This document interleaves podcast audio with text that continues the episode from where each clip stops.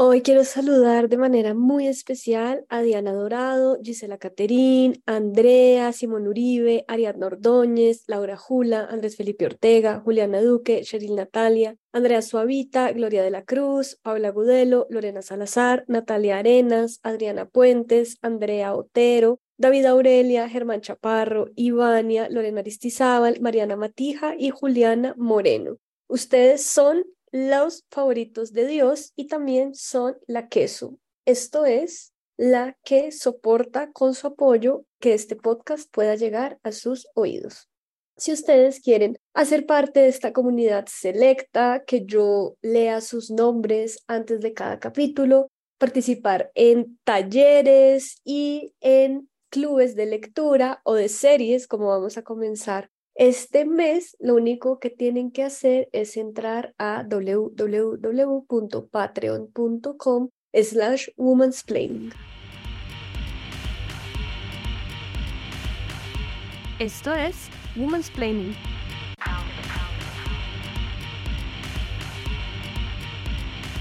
En lo que va de 2023, 227 mujeres han sido víctimas de feminicidio en México. Esta cifra, completamente aterradora, ha sido un llamado de alerta para escritoras como Laura Baeza, quienes han decidido escribir sobre esa violencia de manera urgente. ¿De qué manera la literatura puede ayudar a poner en palabras experiencias de violencia que ocurren contra los cuerpos de las mujeres? ¿Qué otras formas de violencia están tan inscritas en la sociedad latinoamericana que se ha permitido que las mujeres seamos tratadas como algo prescindible? ¿Quiénes están llamadas a recordar a las víctimas de estas violencias? Hoy en Women's Planning hablamos con la escritora mexicana Laura Baeza. Tengo muchísimo gusto de saludarlos hoy en el último capítulo de Women's Planning que estamos grabando en vivo. Hoy teníamos dos invitadas, pero María del Mar Ramón canceló hace 10 minutos, entonces tristemente no vamos a poder contar con ella pero tenemos a una invitada muy, muy, muy espectacular, Laura Baeza. Ella nació en el sur de México a finales de los 80, es autora de los libros de cuentos Ensayo de Orquesta y Época de Cerezos, y también ha publicado la novela Niebla Ardiente de próxima adaptación audiovisual, así que quiero que por favor recibamos a Laura con un aplauso muy grande. Gracias. Y nada, Voy a darle la palabra a Lina, que va a comenzar con las preguntas que tenemos para ti. Eh, hola Laura, hola a todas y todos, hola Gloria, muchas gracias por estar aquí. Eh, es una lástima lo de María del Mar, pero bueno. Eh, y Laura, yo quería empezar preguntándote por, por una figura o una noción que está bastante presente en tu obra, específicamente en Niebla Ardiente, y es esta figura del padre, sobre todo del padre ausente. Eh, tú en una entrevista decías, eh, el abandono paterno es una constante, decías, al menos en México, yo diría, o diríamos al menos en Latinoamérica también. Em, por supuesto, la palabra padre eh, hace referencia o tiene tiene ecos eh, con, el concepto de patria, pero también obviamente con la noción de patriarcado. Eh, y yo te quería preguntar, ese, concepto del padre, eh, esa ausencia del, padre en la, en la novela, las dos protagonistas, las dos hermanas, tienen un padre abandónico. ¿Qué, tanto inaugura el horizonte de pérdida o de duelo que va a estar presente, digamos, a lo largo de la novela? Hola a todos y a todas, qué gusto estar aquí con ustedes. Es mi primera vez en la Feria del Libro de Bogotá y no salgo de mi asombro al ver tantos lectores, tantos libros y toda esta fiesta que se ha hecho en torno a la palabra. Muchísimas gracias por estar aquí. Y bueno, creo que empezamos fuerte. empezamos con una noción que no nada más eh, nos acompaña en la parte vivencial y en la parte de la vida real, sino también a través de la literatura. Como bien decías, eh, yo he hablado acerca de las paternidades y esas paternidades ausentes, que de una forma u otra son como el miembro ausente, no, no está, no forma parte de nuestro cuerpo, sin embargo siempre estamos extrañando lo que no fue. Eh, es un poco mi caso y el caso de muchas personas. Entonces siento que estas paternidades se viven de forma diferente. Yo ahora soy una mujer eh, de treinta y tantos años que lo percibe casi desde la reconciliación. Si pienso en la literatura mexicana, bueno, está eh, Pedro Páramo, que es como que la gran obra canónica de, de los padres que abandonan y todo lo que sucede en torno a esas ausencias. Entonces también el padre se convierte en una figura que es un fantasma o sea, la, la, presencia de la ausencia. A mí me gusta mucho explorar eso en la literatura y creo que con el paso de los años me he reconciliado en la vida real con esas ausencias y ha sido también a través de la escritura. Bueno, yo quiero seguir con otro tema fuerte, como dices tú, y me parece como simpático ver cómo esos padres ausentes eh, muchas veces no los llamamos malos padres, ¿no? Siempre está como esa cosa del padre ausente o la madre soltera, pero luego en tu obra aparece algo que a mí me parece muy interesante y que creo que es un tabú todavía, y es la idea de la mala madre o la mala cuidadora, ¿no? O sea, aparecen mujeres hastiadas de querer cuidar. Entonces, quiero pues que nos cuentes un poco más por eso, como por qué verbalizar eso y como esa necesidad de poner ese rol de género ahí cuestionarlo de esa forma. Bueno, les pongo un poquito en contexto. Mi novela trata sobre unas hermanas. Esther es la hermana mayor, Irene es la hermana menor, a quien se le diagnosticó esquizofrenia desde pequeña. Entonces, esta novela va sobre la reconstrucción de la memoria de su hermana desaparecida, eh, dada por muerta mucho tiempo antes del inicio de la historia.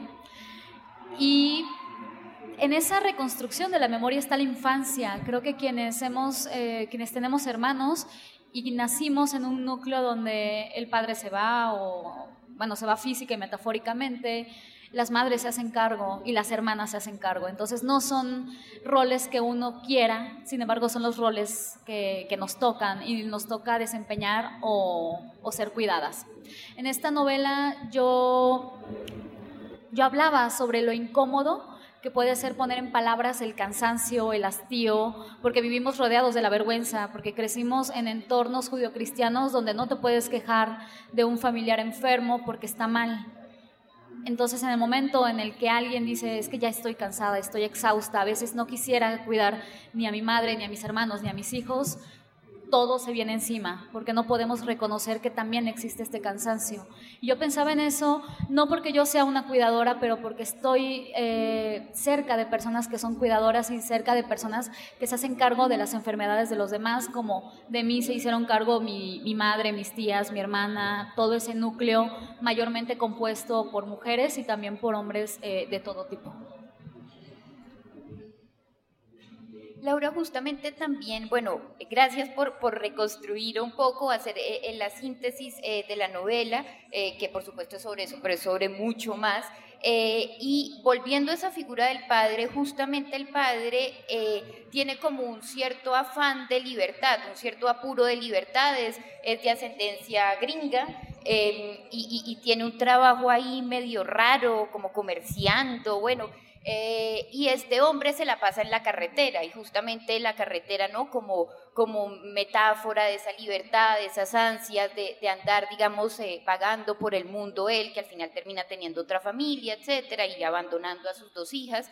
Eh, pero también precisamente Esther, que es la narradora, que es la hermana de, de esta chica diagnosticada con esquizofrenia, ella tiene también una ansia de autonomía, ¿no? Eh, y por ejemplo, en una escena ella se eh, toma el metro eh, y siente, digamos, esa autonomía territorial, podríamos llamarla, ¿no? Por, por andar por un, por un territorio de manera libre y recuerda esta carretera y su padre en la carretera, pero eh, eh, siente como esa libertad. Lo mismo ella dice, ella habla de la autonomía intelectual, precisamente por ese hastío que le da, por mucho que ame a su hermana, pero por el cansancio que le da responsabilizarse de ella. Yo quería preguntarte por esa noción de la autonomía femenina ¿Qué tan importante fue al escribir esta novela y por qué, digamos, te interesó? Bueno, fue importante y sigue siendo para mí una cuestión a la que regreso todo el tiempo, la autonomía, qué tan autónomas somos. Yo nací a finales de los 80, a veces ya no digo el año, pero soy una mujer que creció en los años 90. Ahora que mencionabas la ocupación del padre, sí están estos dos polos que vivimos constantemente. El padre eh, compraba autos en la frontera con Estados Unidos y los movía hacia México y se dedicaba a eso. Y la madre se quedaba en el hogar cuidando, como suele suceder en la mayoría de los casos, pero también desempeñaba un trabajo. Entonces, eh, desde hace algún tiempo veo esos roles que también son una postura política. Eh, ejercer la maternidad lo es, tener una familia, estar al cuidado de alguien siempre lo será. Estas mujeres son, para mí son tres eh, pilares indispensables, la novela va de ellas tres y los hombres están en la periferia y pueden ser las figuras que abandonan o las figuras que acompañan, porque no todo es ni blanco ni negro. Esas nociones son las que a mí me interesa explorar en la literatura. Y la libertad también está en la libertad del pensamiento, lo cual, dependiendo de hacia dónde orientemos ese pensamiento y, enfoquemos la libertad del otro, puede convertirnos en personas nefastas o no, que es lo que ocasionalmente le sucede a Esther. Por este mismo hastío y por decir, ah, no, mi hermana eh, no tiene la capacidad para entender ciertas cosas, pero yo sí, porque yo soy muy inteligente y porque yo estudio esto y estudio lo otro. Entonces creo que también estos personajes los construye a través de los matices, eh, de las relaciones tan complejas que desempeñamos principalmente entre madres e hijas y entre hermanas, que creo que son las más difíciles de llevar. Ahora, eh, yo soy de, un, de una ciudad en el sur de México que se llama Campeche y llegar a vivir a la Ciudad de México también fue una apropiación del espacio, de intentar sentirme libre en un lugar... Eh, extremadamente complejo donde convives con millones de personas y te despersonalizas, que es lo que le sucede a estas niñas. Pasan de un núcleo rural a un núcleo urbano totalmente distinto y es el reconocimiento de la mujer que camina por la calle. Esa figura a mí me parece fantástica podría recomendar obras de autoras mexicanas como Guadalupe Nettel, que también ubica a su mujer en las calles y la mueve, dependiendo de lo que esa mujer intenta encontrar en las calles Ana García Bergua, por ejemplo, eh, Verónica Murguía y Cristina Rivera Garza, por citar algunas. Me parece muy interesante eso que, que estás diciendo de la mujer que camina, porque siento pues que es un, una acción que creo que aquí, pues todas las que estamos aquí en esta sala, podemos reconocer como una acción que puede ser tan liberadora como tensa, ¿no? Sobre todo en una ciudad como Bogotá, creo que ya yo tengo como un gesto muy específico para caminar, que es como así bien apretada la cartera, como para que nada extraño ocurra, pero a la vez sí hay algo de esa libertad en sentir el cuerpo desplazarse y algo que me llama mucho la atención de, de tu obra, de tu novela, de tus cuentos, es que también están escritas desde el cuerpo. El cuerpo de estas mujeres está ahí puesto y eso pues claro también me lleva a pensar pues en, la lucha feminista y en cómo, pues cuando hablamos de la lucha feminista también estamos hablando de poner el cuerpo, ¿no? Como poner el cuerpo ahí en las calles, poner el cuerpo en los espacios en donde no hemos estado, poner el cuerpo para em, manifestarnos. Entonces te quería preguntar por eso, como por esa noción del cuerpo y también por tu activismo eh, como feminista, porque también sé que eres muy, muy vocal en tus redes sociales y, digamos, en México. Ahora que mencionabas estos mecanismos de supervivencia, porque siento que nosotras vivimos, pero casi siempre sobrevivimos. Intentamos sobrevivir a todo, a la cotidianidad, a salir a la calle, a siempre ver por encima del hombro, a caminar rápido. A veces yo camino con mi novio o con otros amigos y me preguntan, oye, tranquila, ¿por qué tan rápido? Porque estamos acostumbradas a eso, a, usar el espacio público, pero con cierta, eh, incluso cierto temor. A mí me encantaría que pudiéramos usar el espacio público como nosotras quisiéramos, a la hora que, nos dé la gana caminar por donde sea. Sin embargo, necesitamos activar estos mecanismos de supervivencia desde que salimos de la casa o incluso dentro del hogar. Eh, el espacio y el cuerpo son fundamentales. Y ahora que hablábamos también sobre lo que nos trae aquí y lo que nos, nos convoca a la conversación, que son los feminismos, yo no entendía por qué era necesario eh, manifestarse feminista. Yo también estuve en la posición de decir, ay, no, ni, machismo ni feminismo, humanismo, estas cosas tan absurdas, pero sí es necesario porque se me hace una contradicción ser mujer y no asumir el feminismo porque es lo que somos, eh, es lo que hace falta, es también poner en palabras que necesitamos vivir en libertad, necesitamos vivir y qué es lo que nos hace eh, libres precisamente esta lucha, poner el cuerpo, eh, poner nuestro cuerpo y también acuerpar. Yo no entendía nada de eso hasta que dejé esa educación tan machista y aprendida y comencé a verme como lo que soy, una mujer que está en constante peligro y quienes siempre dan la cara por mí son las que están alrededor. Tías, hermanas, madre, eh, amigas, y también es un ejercicio de humildad, al menos en mi posición fue un ejercicio de humildad, reconocer toda esa vulnerabilidad que es necesaria, que es necesario nombrar y nombrarnos también a partir de lo que somos. Somos mujeres y, el espectro es tan grande que necesitamos estar acompañadas. Y, antes, antes de, la, siguiente pregunta, un comentario muy pequeño, y es, hay, hay varias escenas en, en la novela, en Niebla Ardiente, donde esos cuerpos femeninos eh, aparecen, digamos, torturados de todas las formas posibles, violentados de todas las formas posibles, en fosas, quemados, calcinados, eh, violentados sexualmente. E, esas imágenes del cuerpo femenino violentado son supremamente bien logradas e, y muy impactantes. Bueno, hablar de violencia. A mí me encantaría no escribir sobre violencia, no hablar de violencia, pero la violencia existe y hay que nombrarla y hay que ponerle nombre. Ayer hablábamos sobre esto, sobre narrar la violencia y cómo el poder de la palabra es tan fuerte que podemos decir feminicidio cuando antes lo nombraban crimen pasional, porque las mujeres desatan pasiones y porque las mujeres son culpables cuando no es cierto. Creo que eh, lamentablemente escribir sobre violencia no es escribir sobre el pasado, es escribir sobre el presente, sobre el futuro, sobre, al menos en mi país, las, las 11 mujeres que son asesinadas todos los días y no son crímenes pasionales. Entonces es importante nombrarlo. A mí me encantaría no, no tener que describir cómo encuentran una fosa con 8 o 10 mujeres, pero es que si no se escribe, ¿qué se va a hacer? Mi única herramienta de momento es la palabra. Eh, no puedo hacer más que eso, no puedo, eh, también por seguridad no puedo salir a hacer otras cosas que me encantaría. Sin embargo, creo que si podemos tener una comunión sobre los peligros y, los horrores que enfrentamos día a día, no nada más mujeres, eh, niños, personas vulnerables, estaremos haciendo algo. Pasó algo muy, muy terrible un día que presenté Niebla Ardiente en la Feria del Libro de la Universidad, allá en México que ese día hablaron sobre la aparición de una chica que había, bueno, encontraron el cuerpo y fue espantoso porque yo estaba presentando una novela que va de eso. Entonces, creo que quienes abordamos estos temas, eh, todo el tiempo estamos hablando del presente y del futuro. Y yo lo hago a través de la ficción, entonces es mucho peor para quienes lo escriben por medio de la crónica o el periodismo.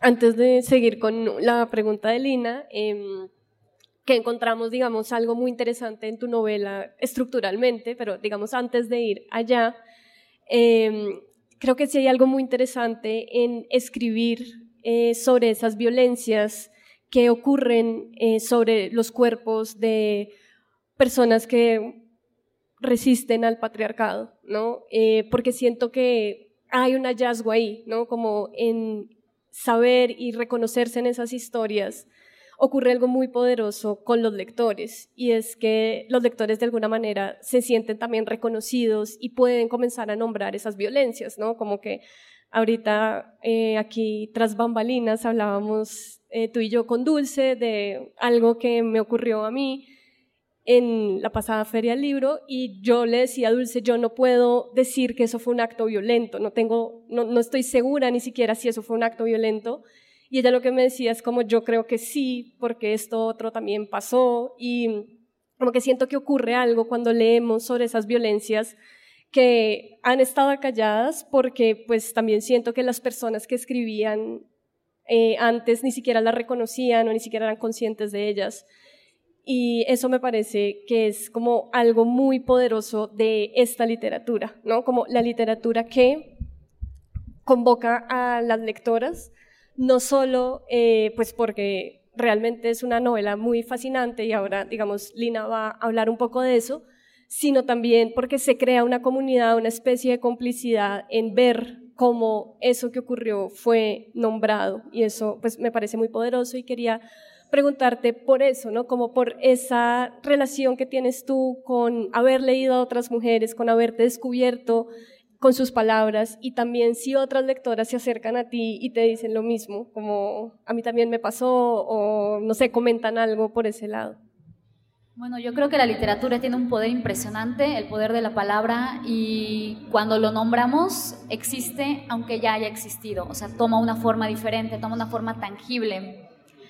Creo que nos cuesta mucho trabajo reconocer que quizá no somos violentadas en el sentido más amplio de la palabra, pero sí somos seres vulnerables y nos han vulnerado de muchas formas.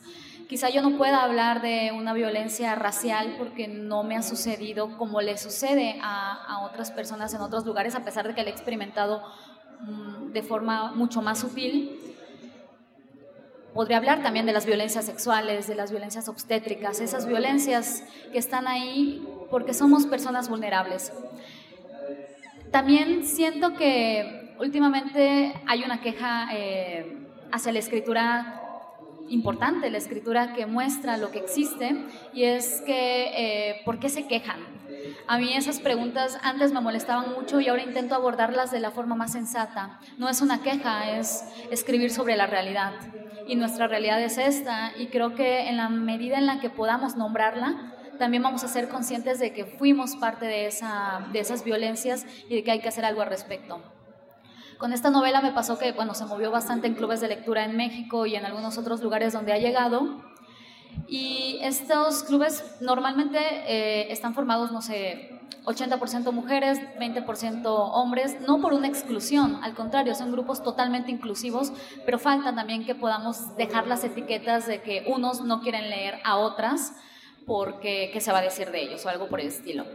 Entonces, en los clubes de lectura sí se habla mucho sobre los testimonios, no porque esto sea, eh, porque cada una de las lectoras haya, haya padecido en familia un feminicidio o sido eh, víctima de alguna de estas violencias, sino porque siempre conocemos a alguien violentado. Y eso se comunica en plenaria, en la sesión y demás. Pero lo que me ha sucedido y me parece muy peculiar, interesante y, también fascinante, incluso doloroso, es que algunos lectores, hombres, me escriben en privado, porque todavía existe esa vergüenza de reconocer delante de otras personas que han sido víctimas de las mismas violencias o violencias similares a las de nosotras. Entonces, a mí me encantaría que también la palabra tuviera ese poder de difuminar un poco la vergüenza que todos hemos atravesado y esas vergüenzas que hemos aprendido para poder hablar de ello y nombrarlo y poco a poco aminorar este tipo de conflictos que siguen presentes y van a seguir presentes en la literatura porque lo están en la vida real. Eh, Laura, yo quería preguntarte, porque bueno, justamente en Niebla Ardiente eh, pasan cosas muy interesantes en cuanto a la estructura. Por ejemplo, los capítulos están intercalados, uno escrito en tercera persona, si empieza la novela, uno piensa es un narrador, narradora omnisciente, eh, pero luego el siguiente capítulo está narrado por Esther en primera persona y así se van intercalando. Eh, pero luego también ocurren eh, decisiones narrativas, como que de repente aparece el nombre de Irene y tú no sabes quién es Irene porque aparece muy rápido, pero después se va obviamente reconstruyendo. Irene es la hermana, Irene es la hermana con diagnóstico de esquizofrenia, Irene es la hermana con diagnóstico de esquizofrenia que desapareció, se, escapó aparentemente de la clínica donde estaba. Em, es decir, la información se va dando de a poco eh, y, hay mucho juego también con lo no dicho. Eh, buena parte de la novela está casi un misterio en torno a si la, si la protagonista, Esther, la hermana de Irene, la ve en otras caras y si esa de verdad es Irene o es casi una alucinación, algo que está en la cabeza de, de, su hermana, de su hermana Esther. Eso pasa durante mucho tiempo en, la novela. Eh, y yo quería preguntarte, porque en algunas críticas eh, o, reseñas de la novela se ha, usado el adjetivo fantasmagórico, eh, se habla del misterio, de lo borroso también, ¿no? de esa bruma, justamente de esa niebla. y quería preguntarte por eso, por esa decisión, cómo se forjó esa estructura, porque yo tengo una apuesta de que tiene que ver justamente con la memoria también, ¿no? Bueno, efectivamente es por la memoria. Creo que al principio, cuando yo quería contar esta historia, quería contar una historia de fantasmas. Eh, es una cartografía de la memoria, la novela se desarrolla en lugares distintos y en épocas diferentes, y ellas se van moviendo como si eh, en algún club de lectura me, me dibujaron un mapa hermoso y se van moviendo por las calles como si se fueran apropiando de esas calles para hacerlas suyas y guardarlas en la memoria. Entonces, Inicialmente la novela tenía otro título que tenía que ver con la memoria, pero parecía muy obvio. Yo quise llevarlo al cuerpo. Se llama Niebla Ardiente porque al principio de la novela la madre le explica a sus hijas que para ella la memoria de su lugar de origen es esa neblina que se levanta por la mañana por efecto del calor. Y la neblina que ellas conocen es una fría provocada obviamente por, por las bajas temperaturas. Entonces el cuerpo reconoce los lugares donde pertenece y también los lugares que le van a parecer extraños a lo largo de la vida. Y la estructura es fragmentaria porque creo que nuestra memoria funciona así. Desechamos lo que no queremos y rescatamos o hacemos un esfuerzo por rescatar lo que existe. Y también por eso está la noción fantasmagórica, porque creo que son, como hablaba del miembro fantasma, son esas presencias que están en ausencia. Eh, llegué a esto después de pensar una y otra vez en esta historia que me obsesionó durante muchos años y en intentar darle una estructura hasta que dije, bueno, pues para mí la estructura es lo fragmentario y recoger esos trozos, porque después de la pérdida de alguien, lo que queda de uno son trozos. Y yo quería seguir como con esa idea de la memoria, porque creo que hay una idea muy poderosa en, en el libro y que creo que también resuena con muchas cosas que ocurren acá en Colombia y fue como una pregunta que me quedó a mí y es como, ¿quién, quién se conduele en la sociedad? ¿Quién puede recordar? Porque también, pues, lo que ocurre con, con esta mujer es un misterio y es su hermana quien tiene que acudir a otros medios para saber qué es lo que pasa, para conocer la verdad. Y ahí pues también se develan un montón de cosas con la corrupción, bueno, hay un montón de cosas que ocurren y, yo lo que pensaba era eso, ¿no? Como en este tipo de sociedades, ¿quiénes tienen el derecho a saber la verdad de lo que, de lo que ocurre? ¿Quiénes tienen el derecho a, a, recordar, ¿no? Y cómo muchas veces esos actos atroces, atroces que ocurren contra las víctimas tienen que quedar en privado, ¿no? Y solo pueden quedarse en silencio porque hay unas fuerzas estatales y unas violencias muy fuertes que impiden que se sepa esa verdad y no sé, creo que es algo como que me pareció muy interesante esa, esa pregunta que plantea tu libro, ¿no? Que es como, ¿dónde está la verdad y quién accede a ella? Bueno, sí, evidentemente, ¿dónde está la verdad y qué es la verdad? ¿Qué es lo verdadero ante una pérdida, ante una desaparición? Eh, lamentablemente estamos hermanados por eso, por, por los estados fallidos, por las pérdidas, por las búsquedas por no tener información acerca de muchos de nuestros familiares. En México hay una, bueno, se está intentando hacer una reivindicación de la verdad y la memoria desde la familia, desde las mujeres que salen a buscar a sus hijos al desierto, que se llaman las madres buscadoras o las madres rastreadoras en distintos estados violentísimos de mi país, como ha sucedido en Argentina, en Chile, aquí en Colombia y en muchos lugares eh, azotados por la violencia en todas sus dimensiones se sabe la verdad oficial y era la verdad que a mí no me interesaba usar para la escritura de esta novela. Yo investigué donde había testimonios de otras personas en blogs que luego bajaban esa información o me llevaban otro blog o me llevaban un video o me llevaban a una página que meses después ya no existía. Entonces esa es la verdad, la verdad es la que se va moviendo, la que uno tiene que rastrear por otros medios que no son los medios oficiales, porque según los medios oficiales eh, la realidad es distinta, pero entre la realidad y la verdad creo que hay un trecho mucho más grande. Eh, y, ahí, es bien interesante porque tú creas un personaje que es Octavio, que es un periodista eh, que ha tenido que huir de México, amenazado, pero vive en Barcelona, donde vive Esther, y él de alguna manera le, ayuda a descubrir, digamos, esa verdad sobre su hermana Irene, pero es bien interesante porque, como decía Gloria, le ayuda a descubrirla por los canales no oficiales, ¿no? Por debajo de cuerda, tiene una fuente en el Instituto Forense, entonces el tipo le pasa eh, información, videos y así se va como, como develando eh, esa, esa, esa verdad, digamos.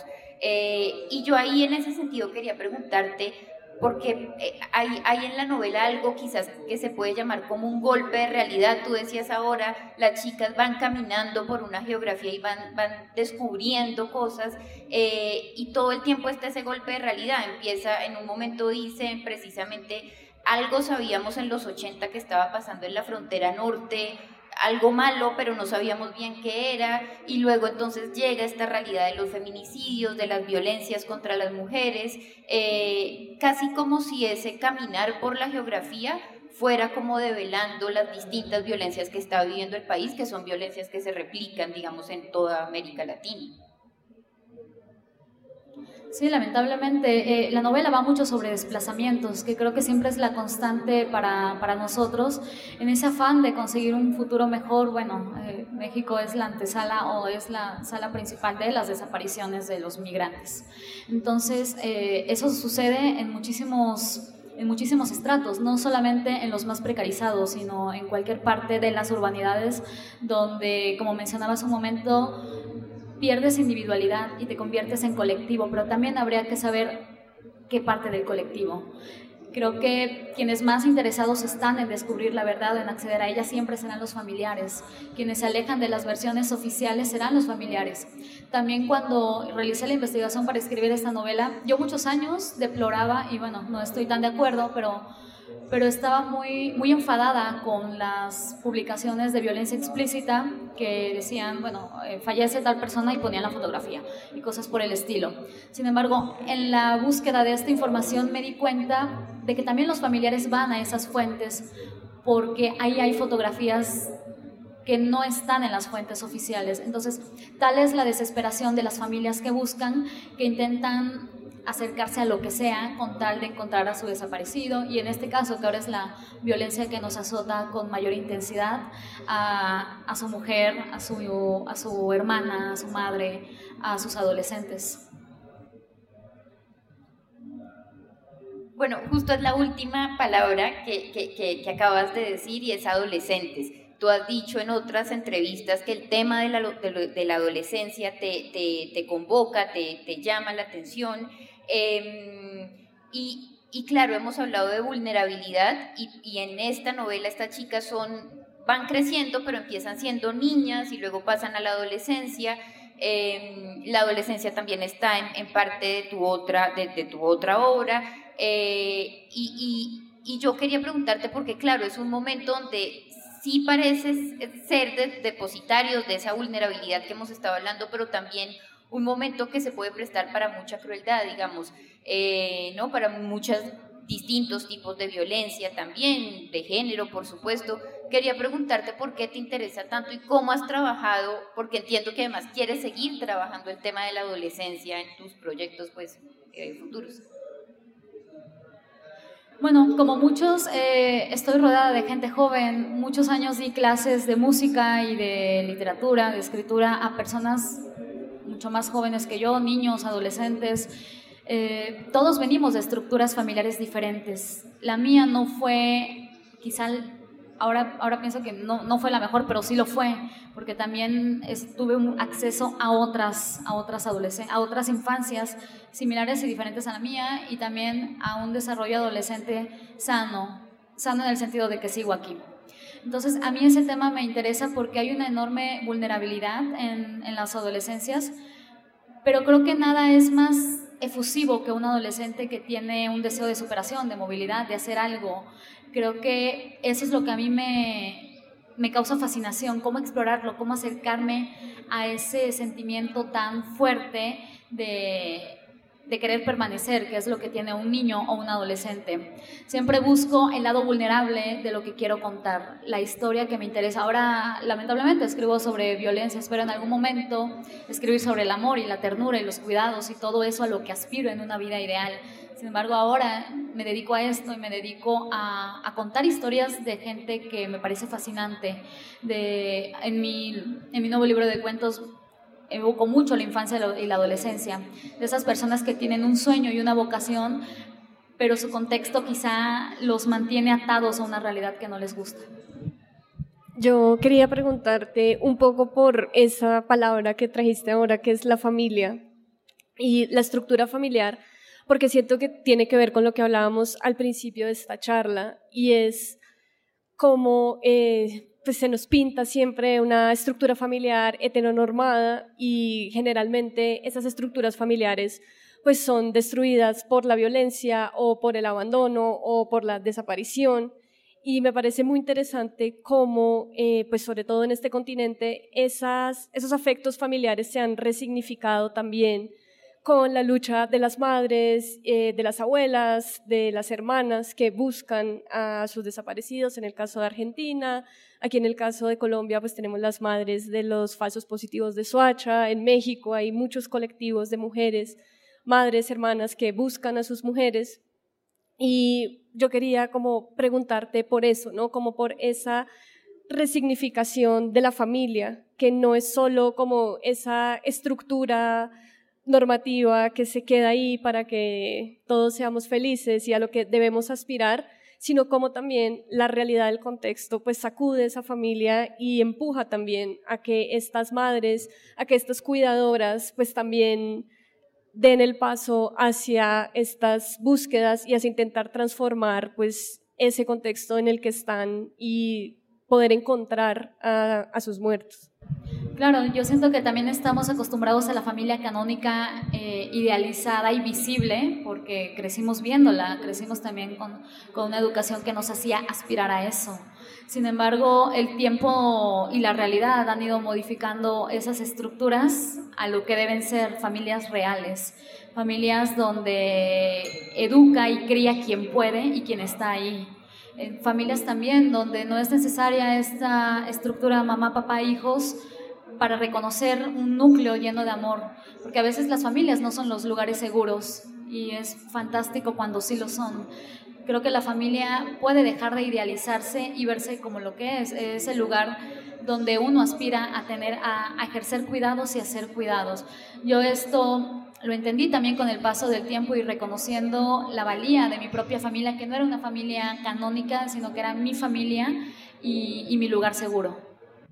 Y finalmente, antes de abrir los micrófonos a, las personas del público que, tienen preguntas seguramente, quería preguntarte por algo que he notado eh, leyendo narradoras mexicanas contemporáneas como Cristina Rivera Garza, como Brenda Navarro, eh, leyéndote a ti, y he notado como esa urgencia que tienen ustedes por hablar de la violencia, por nombrar la violencia y por contar historias que nombren exactamente esas violencias a las que son sometidas estos cuerpos vulnerables. Y yo quería preguntarte si tú has notado también esa, como ese fenómeno que está ocurriendo con las narradoras mexicanas y por qué crees que está esa, esa urgencia y esa emergencia de pararse desde la literatura para nombrar esto y para que no nos no perdamos de vista esto que está pasando y que ha venido pasando durante mucho tiempo en México, que es esta violencia hacia los cuerpos de las mujeres.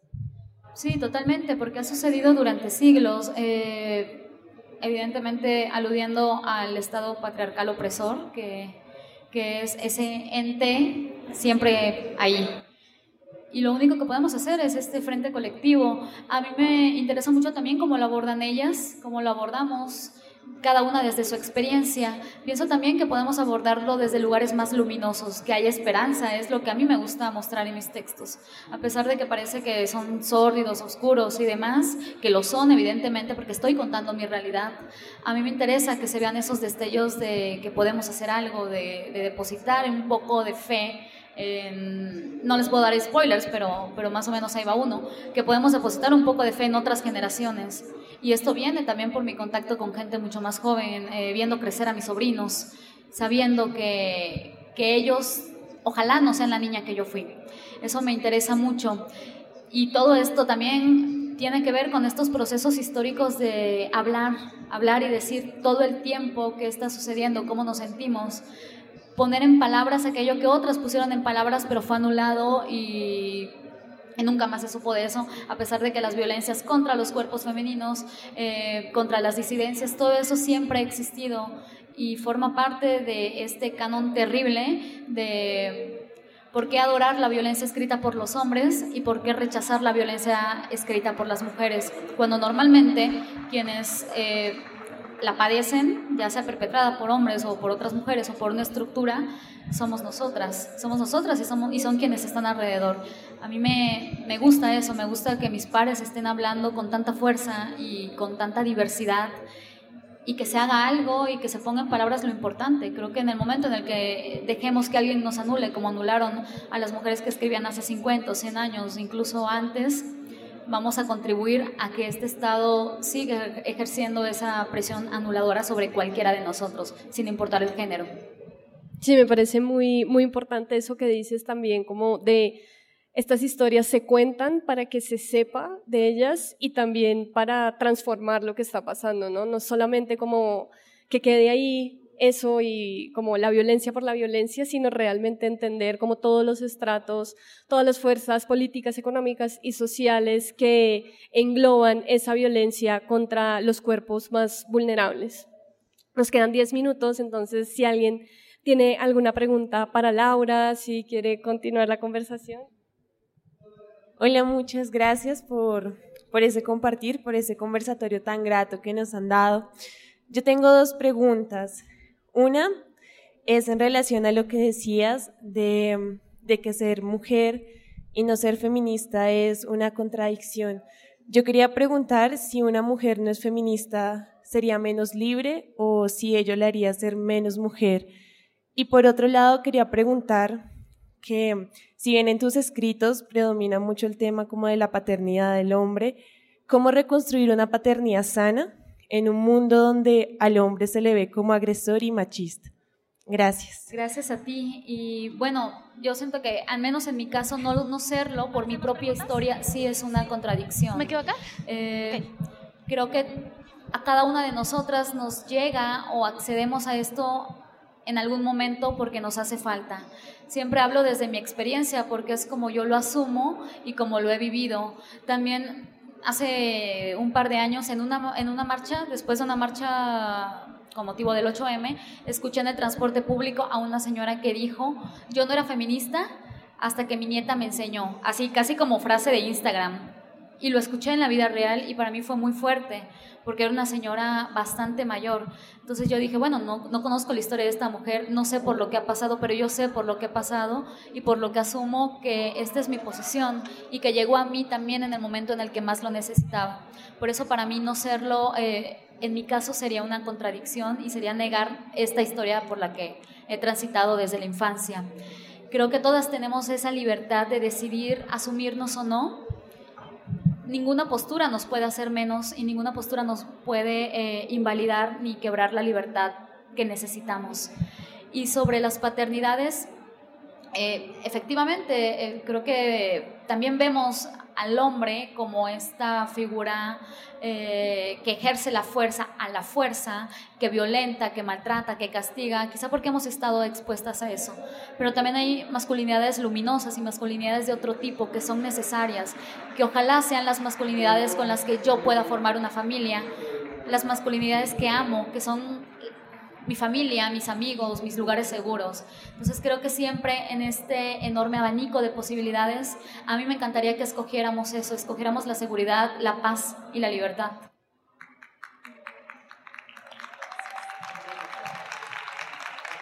¿Alguien tiene una última pregunta para Laura?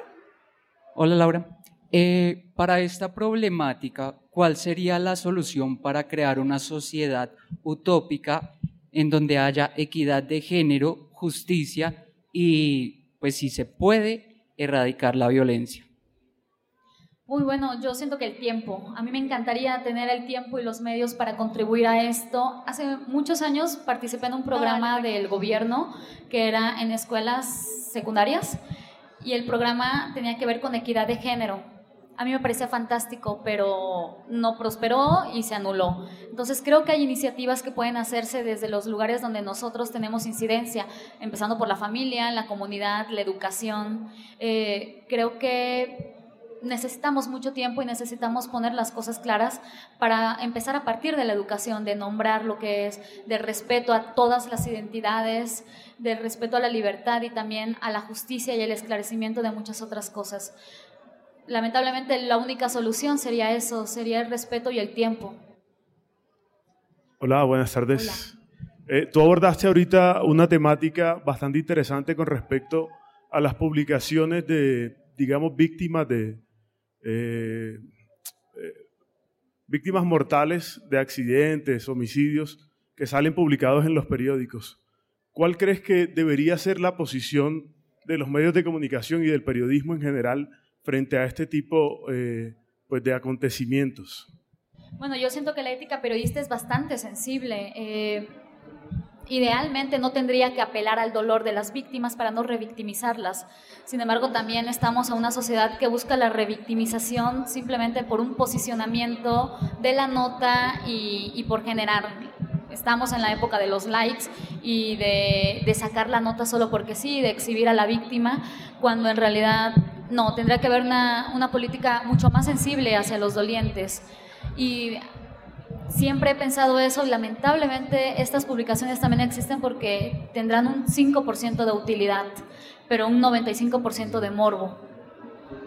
Y bueno, creo que ahí la responsabilidad es de quienes, de, de nosotros, de quienes consumimos estas publicaciones o no.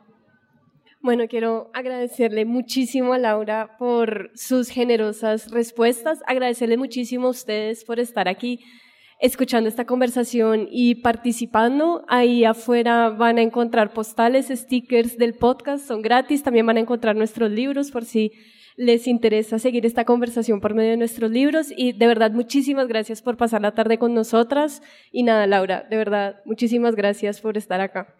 Muchas gracias a todos, a todas. Felicidades por esta feria tan extraordinaria que es suya. Gracias, chicas. Eh, bueno, quiero agradecerles muchísimo por estar con nosotros en estos tres especiales de la Feria del Libro. Quiero agradecer nuevamente a todos y a todas ustedes que estuvieron acompañándonos con estos eventos, también a Pilar Londoño, a todo el equipo de la Filbo por abrirnos este espacio, a la Open Society por coordinar el encuentro con Flor Bárcenas y nada, eh, volveremos dentro de 15 días con un capítulo muy especial eh, ya no sobre la filmo, sino sobre los temas que generalmente tratamos. Así que nada, los espero. Bye.